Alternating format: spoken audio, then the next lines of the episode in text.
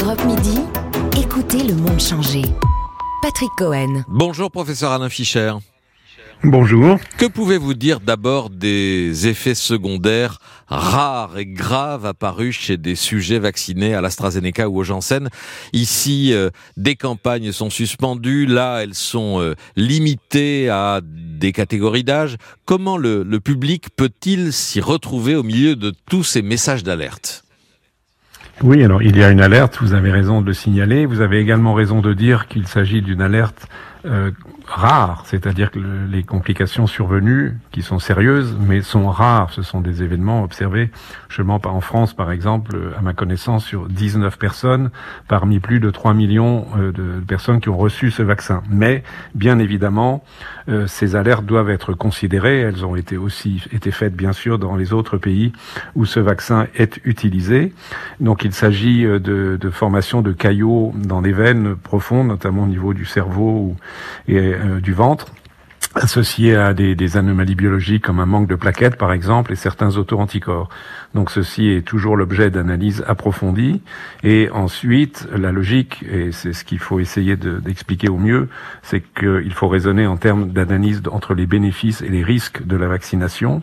Et il est clair que pour les personnes relativement jeunes, donc à peu près moins de 55 ans, euh, le, risque de cet accident thromboembolique par rapport au risque de la maladie Covid est disons trop important et donc, il est légitime, c'est ce qui se passe en France, de ne pas vacciner des personnes âgées de moins de 55 ans avec ce vaccin, mais par contre, de les vacciner, il faut les vacciner lorsque cela est justifié euh, par le vaccin ARN. Par contre, pour les personnes âgées de plus de 55 ans, euh, l'analyse bénéfice-risque s'inverse, parce que là, le risque de Covid, et en particulier de Covid grave, devient très très élevé, comme chacun le sait, mm. et par contre, le risque de ces accidents devient très très faible. Donc le bénéfice de la vaccination l'emporte très très largement, et donc il est justifié et possible, et donc euh, recommandé, de poursuivre la vaccination de sujets âgés de plus de 55 ans avec ce vaccin AstraZeneca.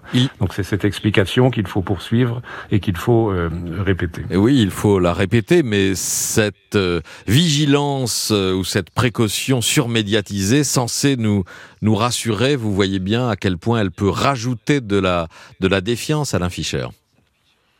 Certes, mais ce serait bien pire de le cacher. Je pense que ce serait à l'évidence ce qu'il ne faut juste pas faire, qui serait de dissimuler d'éventuels euh, effets secondaires, même rares, des vaccins, hein, parce que ça, ce serait la situation qui créerait la pire des défiances, et on le comprendrait hmm. à l'égard de la vaccination d'ailleurs en général, et donc il est absolument indispensable, même si c'est compliqué, même si cela requiert euh, des explications nombreuses, et, et, et mais je l'espère les plus claires possibles, d'assurer une transparence totale. Je pense que c'est un devoir euh, des autorités et d'une manière générale du système de santé à l'égard de nos concitoyens. Sur le vaccin euh, Janssen qui s'appelle Johnson Johnson aux États-Unis, c'était un produit qui était euh, très attendu parce qu'il a la particularité d'être unidose.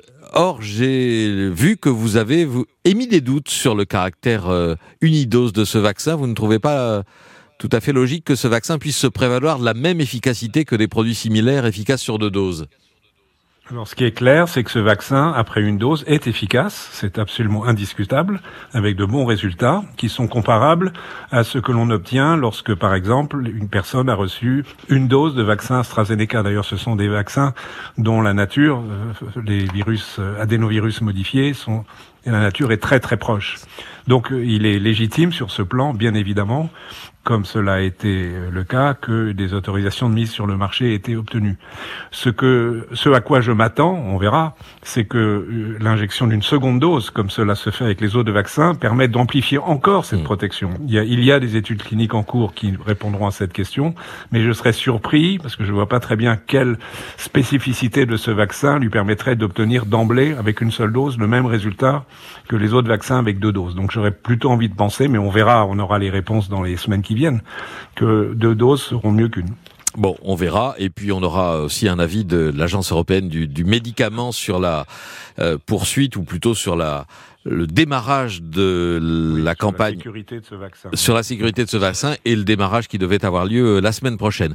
Est-ce que globalement, euh, Alain Fischer, la campagne se trouve entravée ou ralentie, ou est-ce que le, le surplus de Pfizer obtenu par l'Union européenne vient compenser les déboires de ces vaccins à vecteur viral? On a besoin de tous les vaccins. D'une part, il faut poursuivre euh, autant que faire se peut la pédagogie pour que les vaccins adénovirus et spécifiquement dans l'immédiat le vaccin AstraZeneca soient utilisés pour les personnes qui peuvent le recevoir. Mais bien évidemment, c'est une bonne nouvelle qu'on euh, obtienne un peu plus de vaccins Pfizer alors qu'on avait appris il y a 15 jours qu'il y en avait un peu moins, donc ça compense. Et bien sûr, on a besoin de tous ces vaccins pour euh, amplifier la campagne, aller au bout du programme de vaccination de toutes les personnes fragiles ça avance, mais il y a encore euh, des personnes fragiles euh, par l'âge ou par la maladie qu'il va falloir vacciner d'ici le mois de juin. Et on a besoin de tous ces vaccins, plus spécifiquement notamment des vaccins ARN, pour vacciner les personnes, les jeunes adultes en bonne santé, comme cela démarra euh, après la mi-juin. Oui. Que pouvez-vous dire aujourd'hui de, de l'effet déjà établi, visible de la vaccination sur la mortalité, les hospitalisations? Alors d'abord, à l'échelle internationale, dans les pays où la vaccination a été massive, et je pense en particulier à Israël, les données sont très très claires, euh, démontrant que grâce à cette vaccination, et en particulièrement chez les, particulièrement chez les personnes âgées de plus de 60 ans, comme attendu, on observe une réduction du nombre de cas, une réduction très importante du nombre d'hospitalisations et de décès.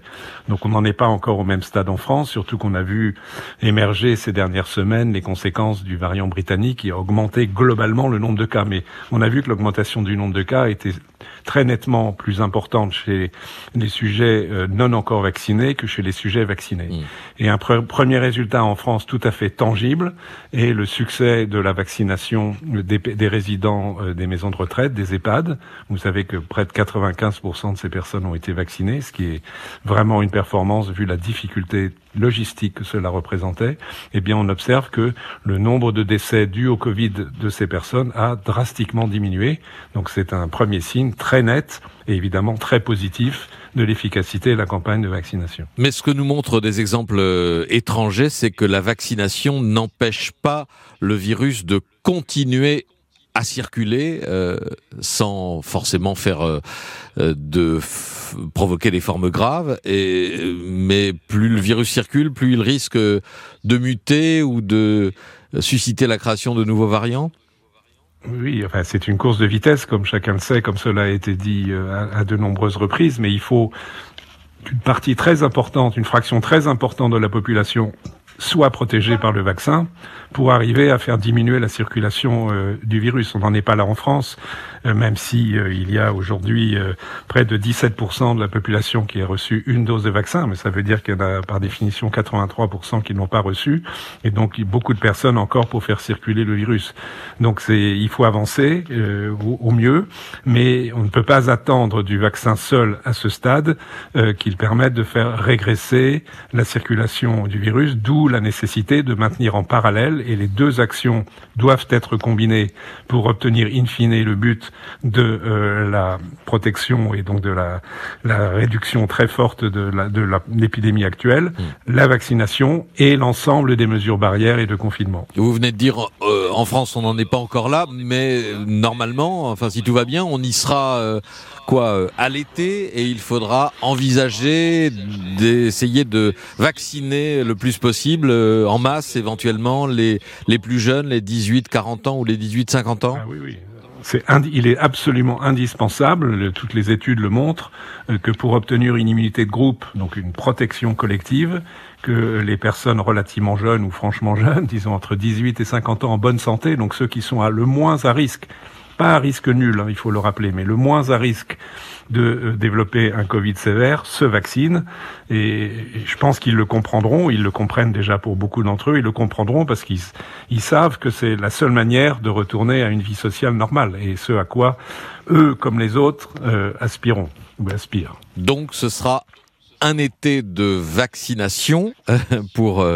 oui, oui, pas que, mais ça sera un été de vaccination. Ce sera un été de vaccination et donc il faudra déployer des moyens différents pour aller au contact des gens, peut-être des vacanciers, parce que j'espère qu'il y en aura.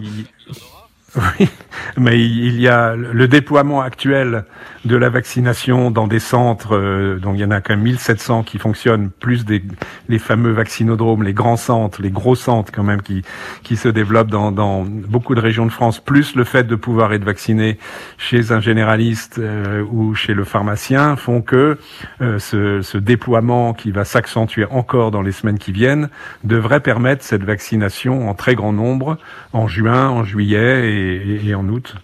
Il n'y a pas de raison que ça ne fonctionne pas. On, a, on voit que l'accélération se passe bien. On en est aujourd'hui à plus de 400 000 personnes vaccinées par jour. Ça continue de monter en puissance. Euh, ça fonctionne. Mais euh, peut-être les plus rétifs ou les plus réticents à se faire vacciner seront euh, à ce moment-là resteront à convaincre dans cette période-là, dans cet été dont nous parlons, Alain Fischer. Vous avez parfaitement raison, c'est un sujet très important, c'est euh, d'emporter la conviction, donc euh, que ces personnes aient confiance dans ce programme de vaccination, considèrent qu'il fasse partie euh, de notre vie sociale, j'aime bien le terme de considérer que la vaccination est dans notre norme sociale, cela nécessite des campagnes d'information ciblées, bien faites, transparentes, qui apportent toutes les, toutes les données nécessaires pour emporter la conviction d'un plus grand nombre possible de, de personnes et notamment des, des, jeunes qui sont a priori effectivement hmm. pour certains du moins moins euh, enclins à se vacciner. Mais, mais je pense qu'ils progressivement ils y viendront parce qu'ils sauront que c'est leur intérêt. Merci beaucoup professeur Alain Fischer d'avoir été en ligne avec nous dans Europe Midi.